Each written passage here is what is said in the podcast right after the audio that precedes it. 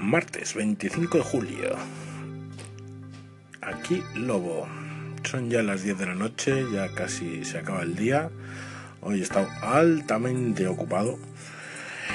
Y solamente comentaros que hoy empieza la serie Midnight Texas. Midnight es un pueblecito de Texas en el cual todos los habitantes eh, son seres sobrenaturales.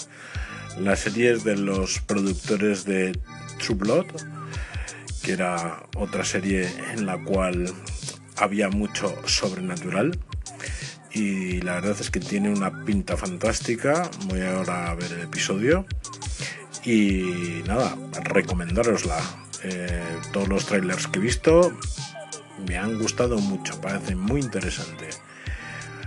Y con esto os dejo. Hasta ahora.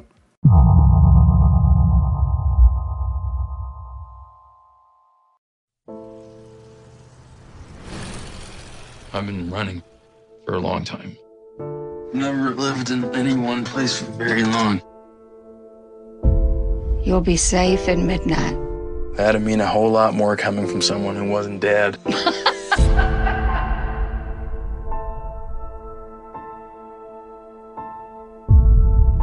No family, no friends. He's running from something. Then he'll fit in just fine. What's so special about this place? Midnight has been a haven for centuries. People like us make this home. What are you exactly? Vampire is one word for it. Usually I'm the freak in the room. You meet your neighbors yet? Joe, he watches over everyone. The Rev, I still haven't figured him out. I know Fiji's more than just a cat lady. And then there's Olivia. She's got more secrets than anyone. You fit in pretty well here, Mr. Psychic. Do you want to give me a reading? You'll meet your soulmate. Someone who sees how special you really are. Well, if you were going to kiss me, now would be a good time. The veil that midnight sits upon, it's frayed, and evil is being drawn here. What is it you need to tell me? We need to stop whoever did this to you. There's a prophecy. An army will rise to battle the evil and seal the veil forever. That army will be led by a man who can bridge the living and the dead.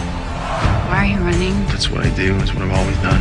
Except that for the first time ever, I feel like I've got a reason to stay put. She's sweet on you. But so far, the only thing you've brought here is trouble. I'm not scared of you. How about now? She's in danger. I'm not waiting. The Midnighters are going to have to make a choice to leave or to. To live in midnight, you need to know how to protect yourself and the people that you love.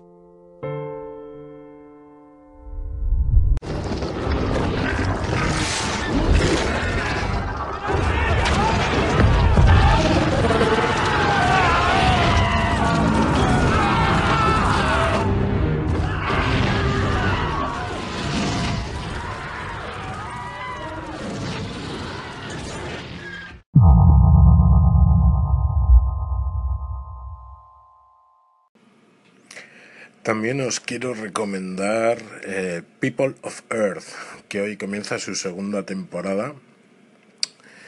Y es una comedia muy divertida sobre un grupo de apoyo a gente que ha tenido contacto extraterrestre y han sido abducidos. Y los tres aliens que tienen una nave y que digamos, observan a los seres humanos y controlan a gente de este grupo de apoyo a abducidos. Es una serie muy divertida y os voy a dejar un corte para que veáis por dónde va. Hasta luego.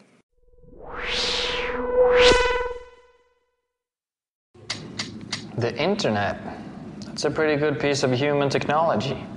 Okay, that's one good thing humans have made. I always liked the VCR. Primitive but compelling.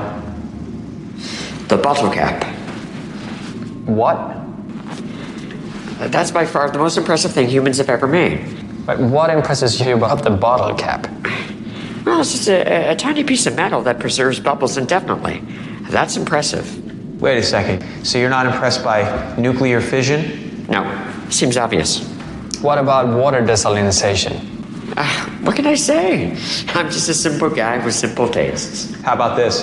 They pioneer technology that can freeze and transport delicious burritos, but they also have tech that can reheat and defrost in mere minutes.